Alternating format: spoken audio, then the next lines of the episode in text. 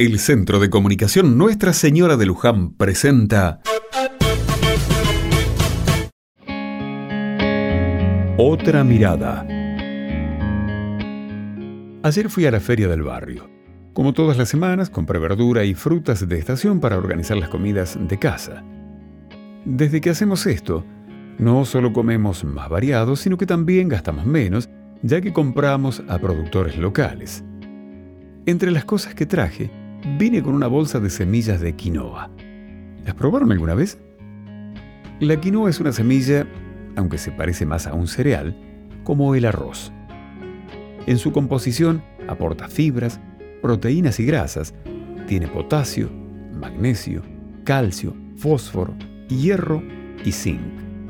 El vendedor me dijo que es un alimento ideal para controlar el colesterol, el índice glucémico y contribuye al estreñimiento.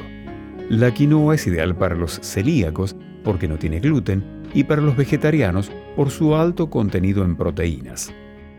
Hablando con la gente del puesto, me contaron que si bien se trata de un alimento milenario que data de la época de los incas, recién hace algunos años se puso de moda.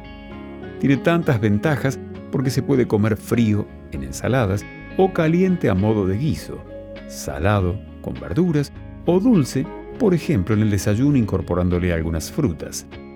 El secreto de la quinoa está en su preparación.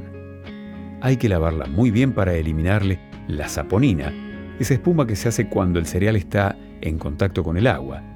Una vez que está bien enjuagado, simplemente lo ponemos en una cacerola con agua limpia, tapamos y hervimos a fuego medio durante unos 15 minutos. La quinoa estará lista cuando duplique su volumen en la heladera podemos conservarla entre 4 y 7 días y en el congelador hasta 6 meses. En casa, hoy comemos un superalimento. ¿Y ustedes?